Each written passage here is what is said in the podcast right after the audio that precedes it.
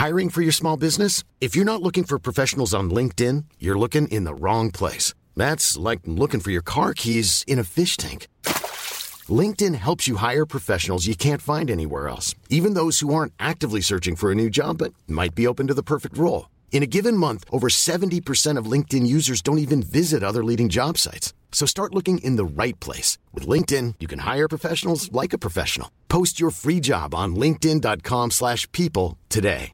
When you're ready to pop the question, the last thing you want to do is second guess the ring. At BlueNile.com, you can design a one-of-a-kind ring with the ease and convenience of shopping online. Choose your diamond and setting. When you find the one, you'll get it delivered right to your door. Go to Bluenile.com and use promo code LISTEN to get $50 off your purchase of $500 or more. That's code LISTEN at Bluenile.com for $50 off your purchase. Bluenile.com code LISTEN. Burrow's furniture is built for the way you live.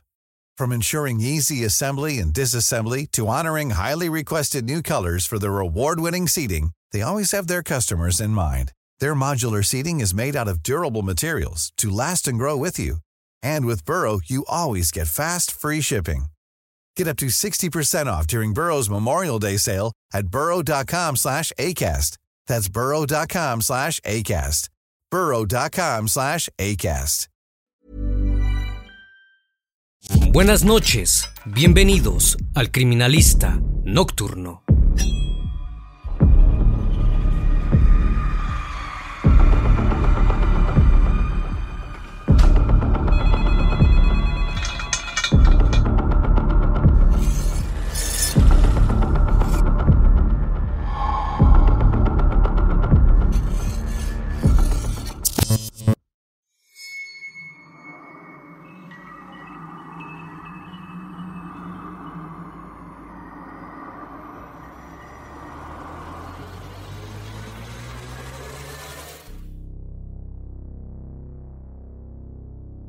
El 10 de noviembre de 1993, Teresa Knorr se encontraba en un departamento de Salt Lake City, en Utah.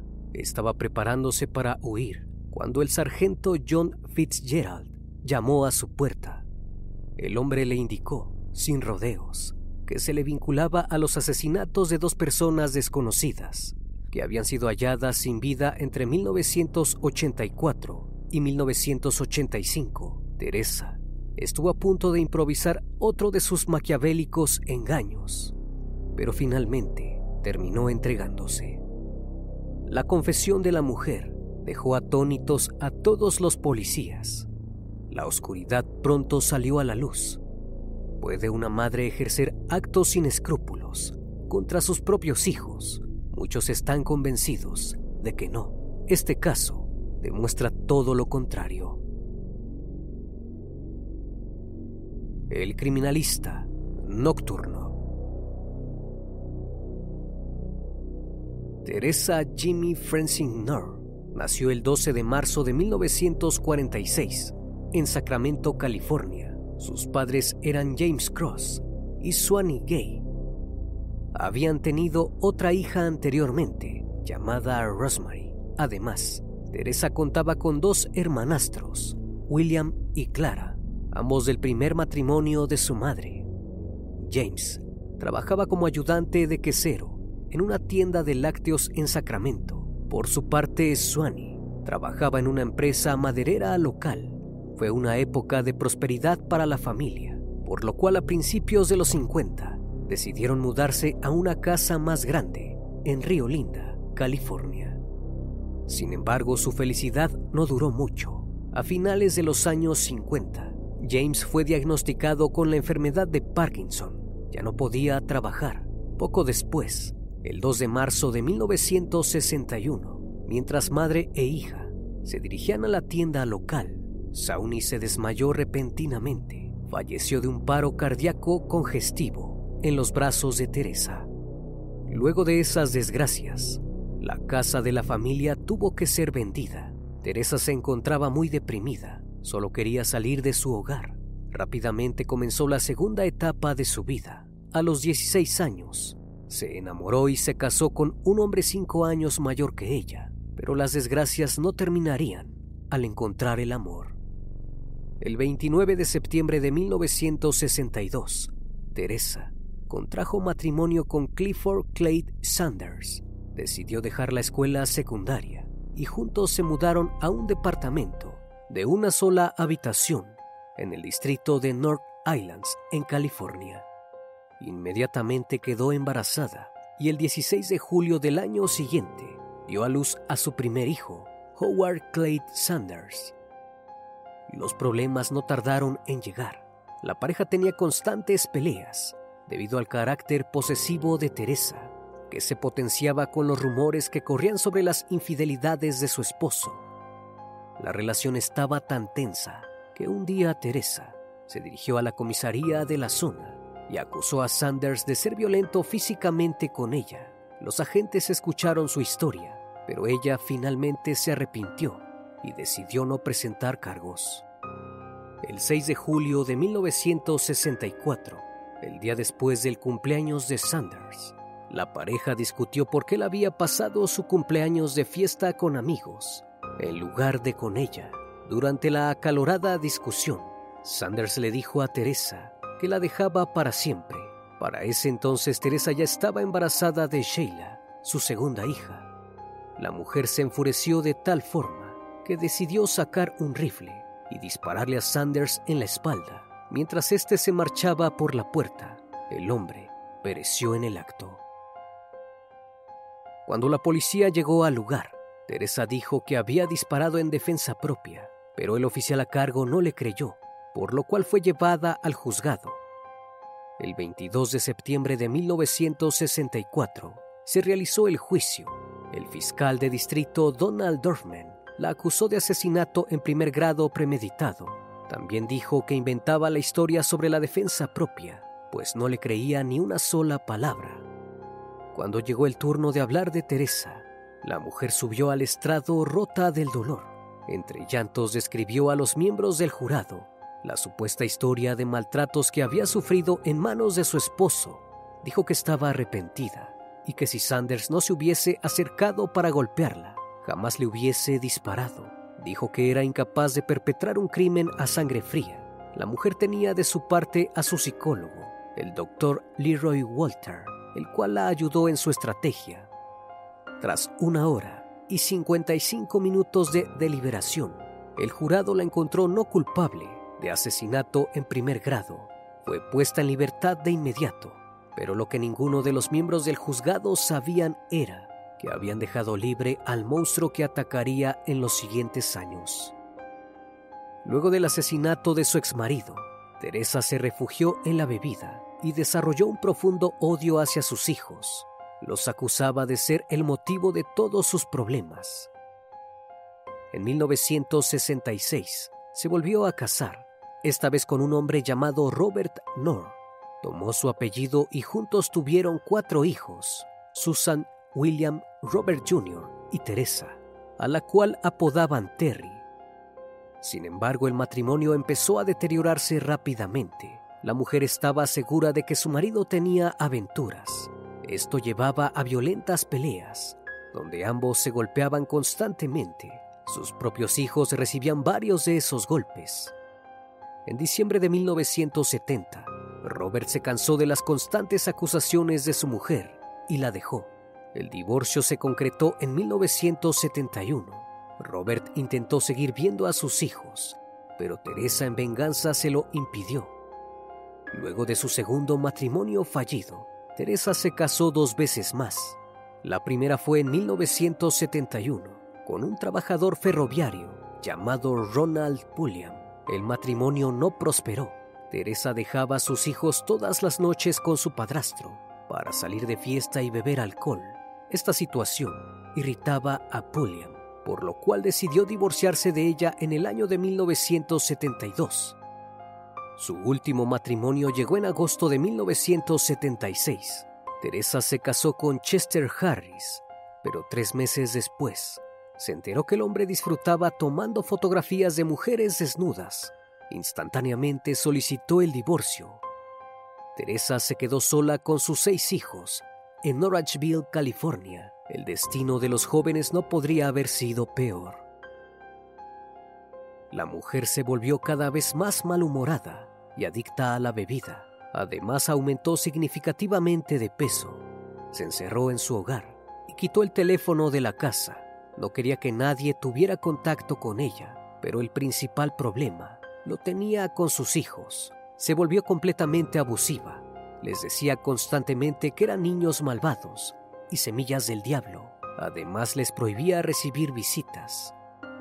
A medida que aumentaba el consumo de alcohol, aumentaba las brutalidades en la familia. Teresa disfrutaba atormentarlos física, verbal y psicológicamente. A veces los obligaba a sentarse en el suelo de la cocina sin moverse. Si siquiera osaban parpadear, eran disciplinados con golpes y bofetadas. También se divertía lanzándoles cuchillos de cocina o encerrándolos en habitaciones. La violencia escaló al punto de ponerle un arma calibre 22 en la cabeza a Terry en forma de amenaza. Luego de eso, Terry sufrió de constantes pesadillas por largo tiempo. Cuando Howard, el mayor de los hijos, se marchó, la familia se mudó a un departamento de dos habitaciones en Sacramento. Según los vecinos, el departamento estaba sucio y olía a orina. Además, a todos les llamaba la atención que las pocas veces que podían ver a los niños, estos parecían estar temerosos y muy nerviosos. Los maltratos nunca cesaron. Teresa siguió golpeando, alimentando a la fuerza y quemando con cigarrillos a sus hijos. Además, disfrutaba de hacer que sus hijos se sujetaran entre sí mientras los agredía, como si quisiera hacerlos cómplices. Pero la realidad es que a pesar de maltratar a todos, Teresa tenía un odio especial por dos de sus hijas, Susan y Sheila. Envidiaba su juventud y su belleza, el rencor. Entonces escalaría hacia el punto más alto. Teresa estaba convencida de que Susan había sido poseída por el diablo y le lanzaba hechizos para hacerla engordar. Como castigo, cocinaba grandes ollas de pasta con queso y obligaba a su hija para comer excesivamente para que engordara como ella. Primero la sentaba en el piso de la cocina Luego le apoyaba la olla ardiente sobre las piernas desnudas para quemarla. Hacía caso omiso a los gritos de ayuda. Se quedaba supervisando que la chica terminara la olla entera. Pero un día, Susan se cansó y escapó de casa. Corrió a la comisaría más cercana y denunció a su madre ante la policía local. Relató una a una las atrocidades que Teresa les hacía a ella y a sus hermanos. Pero cuando los policías fueron a buscarla, Teresa alegó que todo era mentira. Incluso dijo que Susan tenía problemas mentales y necesitaba de ayuda psiquiátrica. Las autoridades le creyeron y devolvieron a Susan al poder materno, pero la situación no terminó ahí. Susan fue castigada con una fuerte paliza de parte de su madre. La mujer compró unos guantes de cuero y obligó a sus hermanos a golpearla en el estómago mientras se pasaban los guantes uno por uno. Si no la golpeaban lo suficientemente fuerte, tenían que hacerlo una vez más. Teresa también agarró los guantes en más de una ocasión. La golpiza tuvo como consecuencia un tumor ovárico y múltiples hemorragias internas en el cuerpo de Susan, pero eso no fue suficiente. La segunda etapa del castigo consistió en el confinamiento. Teresa esposó a Susan en su cama sus hermanos fueron obligados a guardar vigilancia en la puerta y a alimentarla dos veces al día. Al principio Susan gritaba de dolor, pero con el tiempo fue apagándose. Su madre estaba convencida de que el castigo la había hecho reflexionar y no volvería a escapar. Decidió liberarla del encierro. Eso sí, tenía prohibido ir a la escuela o a cualquier otro lugar donde pudiese contar lo ocurrido. La mujer siguió convencida de que Susan practicaba brujería para hacerla ganar peso. Susan siempre lo negó, hasta que un día Teresa no aguantó más y estalló en un ataque de ira. Tomó su arma, apuntó cuidadosamente y le disparó en el pecho a su hija. La bala no asesinó a Susan, sino que atravesó su cuerpo, quedando alojada en su espalda. Acto seguido, Teresa comenzó a preocuparse. Alguien podría haber escuchado el disparo. Con miedo a que llegara la policía, ordenó a sus hijos que tomaran el cuerpo de su hermana y lo metieran en una bañera. Allí le limpió la herida y la curó con vendas y gasas. Las hermanas de Susan se turnaron para bañarla y alimentarla. Finalmente se recuperó. Sin embargo, la relación entre madre e hija no mejoró. Tiempo después volvieron a discutir. Teresa agarró un par de tijeras y apuñaló a Susan en la espalda. Las heridas fueron graves, pero no mortales. En el año de 1984, al cumplir los 18 años, Susan pidió permiso para mudarse. Sorprendentemente, su madre estuvo de acuerdo, pero puso una condición. La bala que había quedado alojada en su espalda debía ser removida. Susan accedió. Haría lo que sea por abandonar la terrible casa en la que vivían. Para realizar la operación, Teresa drogó a su hija con pastillas y alcohol. Susan quedó inconsciente por un largo tiempo. Luego obligó a sus hijos varones a ayudarla en la cirugía. Le dio un cuchillo de cocina a Robert, que en ese entonces tenía tan solo 15 años. A los gritos, los obligó a cortarle la espalda a su hermana para extraer la bala. Seccionó varias capas de piel y tejido muscular Luego usó sus dedos para buscar dentro y alrededor de la herida, hasta que pudo localizar la bala y extraerla. Al día siguiente, Susan despertó gritando y llorando por el dolor que sentía. Teresa le dio antibióticos y whisky para que se callara, pero nada resultó. Con el correr de los días, se le tornaron los ojos amarillos. Ya no era capaz de controlar sus intestinos.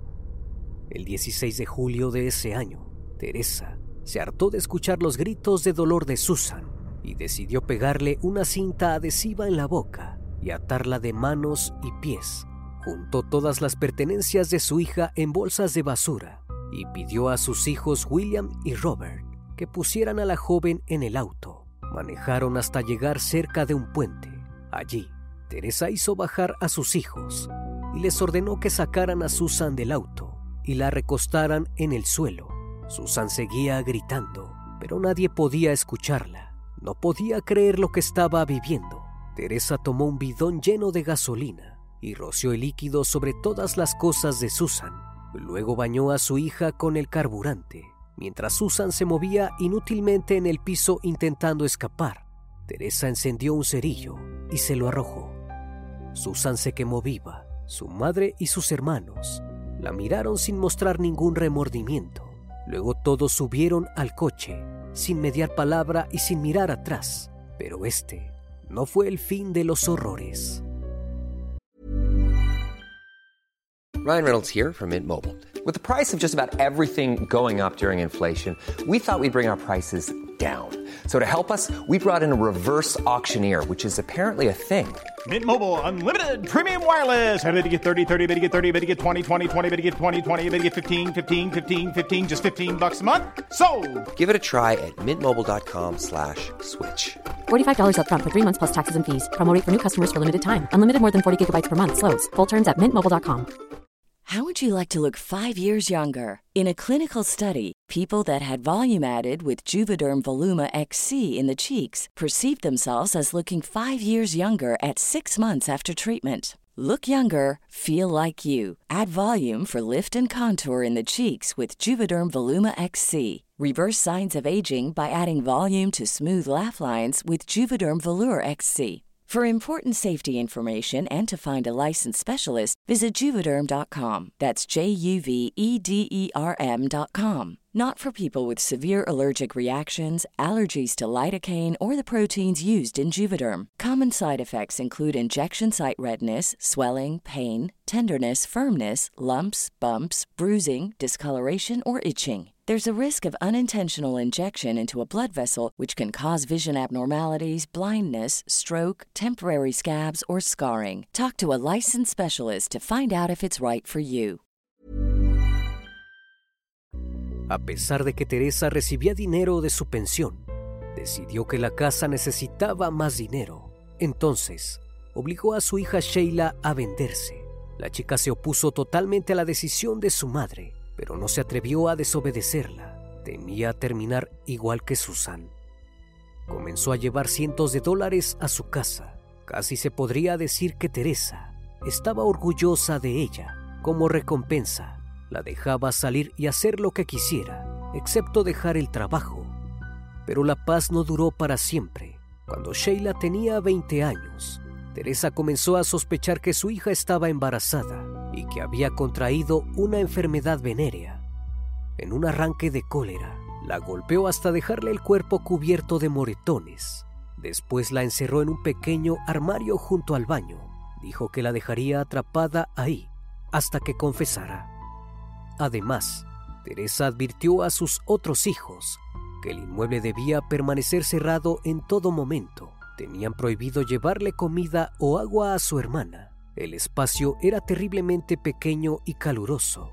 Un día, impulsada por el hambre y los mareos, Sheila decidió cumplirle el deseo a su madre. Dijo que estaba embarazada y tenía una enfermedad venérea, a pesar de que ambas cosas eran mentira. Pero esto no contentó a Teresa. La acusó de mentir y el confinamiento siguió su curso. Pasaban los días y los gritos de auxilio de Sheila no cesaban, pero su voz se fue apagando cada vez más, hasta que finalmente los sollozos acabaron. Se escuchó un fuerte sonido proveniente del closet. Nadie fue a verla. El 21 de junio de 1985, una semana después de hacerse el silencio, la vivienda se inundó de un fuerte hedor. Teresa y sus hijos decidieron abrir la puerta y se encontraron con la nefasta escena, el cuerpo de Sheila en posición fetal, descompuesto. Tenía varios estantes encima que al parecer la joven había intentado trepar, pero no lograron resistir su peso y terminó cayendo. Teresa no dudó en meter el cuerpo en una caja vieja, les pidió ayuda a sus hijos nuevamente y juntos se llevaron el cuerpo a las montañas, donde lo quemaron y luego lo abandonaron. Horas más tarde, un vecino de la zona, Elmer Barber, se topó con los restos en descomposición y calcinados de Sheila y avisó a las autoridades del condado de Nevada. Buscaron pistas durante horas, pero no encontraron nada. Tampoco pudieron identificar el cuerpo, así que la llamaron Jane Doe. Teresa se enteró del hallazgo, temerosa de que en el closet quedaran evidencias que la relacionaran con el crimen. Decidió que la mejor opción era prender fuego a su propia casa. Obligó a su hija Terry a verter fluido de encendedores por todo el lugar e incendiarlo con un cerillo. El fuego arrasó con toda la vivienda, excepto un mueble, el armario donde había fallecido Sheila, lo que resultó como una extraña coincidencia. Los bomberos descubrieron que el siniestro fue voluntario. La familia decidió que lo mejor era irse cada uno por su lado sobre Howard, el mayor de los hijos, que ya se había mudado hacía años. Jamás se volvió a saber nada. Por su parte, William, ya con 24 años, se mudó con su novia de ese momento, Terry, que tenía tan solo 16 años. Utilizó la identificación de su hermana Sheila para pasar como mayor de edad y conseguirse una nueva vida. Robert, de 19, fue el único que permaneció con su madre. Sin embargo, al poco tiempo la falta de dinero lo desesperó y terminó robando un bar. En el acto asesinó al dueño que se encontraba presente. Fue rápidamente encarcelado y condenado a 16 años de prisión por asesinato en primer grado. La situación familiar estuvo tranquila durante un largo tiempo, pero al pasar nueve años del fallecimiento de Sheila y once del de Susan, Terry decidió que no quería cargar más con sus traumas. Ayudada por su esposo, decidió acudir a la policía de Utah a contar toda la historia de su vida. Allí, acusó a su madre del asesinato de sus hermanas. Sin embargo, desestimaron sus dichos. Decían que era pura ficción. Enviaron un terapeuta a hablar con ella y el veredicto del hombre fue el mismo. Terry creía que todo estaba perdido que jamás se haría justicia. Esto fue así hasta el 28 de octubre de 1993. La mujer se encontraba viendo el programa de televisión Los más buscados de América, en el cual hablaban de un cuerpo encontrado, identificado como NN, que parecía coincidir con el de su hermana Susan. Terry llamó a la línea directa del programa. Le dijeron que se pusiera en contacto con los detectives del condado de Placer en California, ya que ahí se había encontrado el cuerpo. Durante varias horas, Terry le contó sobre los asesinatos de sus hermanas al sargento Ron Perea. Tras revisar expedientes anteriores, el detective encontró el informe sobre la desconocida Jane Doe, el cual encajaba con el relato de Terry sobre su hermana Sheila. La investigación relacionó los dos cuerpos sin identificar, encontrados en la zona en 1984 y 1985, con las detalladas historias de Terry sobre el deceso de sus hermanas. Tras identificar los cuerpos, procedieron a buscar a Robert, William y Teresa para finalmente ponerlos tras las rejas. El 4 de noviembre de 1993, los investigadores presentaron denuncias de delitos graves contra Teresa, William y Robert. Robert fue rápidamente encontrado en una cárcel del condado de Nevada. William, por su parte, fue arrestado en un tranquilo suburbio de Sacramento. Al principio, ambos se resistieron al interrogatorio, pero luego confesaron sobre su papel en los asesinatos de sus dos hermanas. William fue puesto en libertad bajo palabra y obligado a tomar terapia psiquiátrica. Robert fue declarado cómplice en el fallecimiento de su hermana Sheila.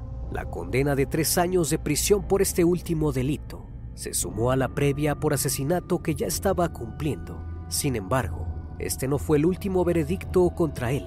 Más tarde, en el 2016, lo sentenciaron a ocho años de cárcel por distribución y posesión de material gráfico infantil. Con William y Robert atrapados, faltaba la pieza más importante del rompecabezas, Teresa.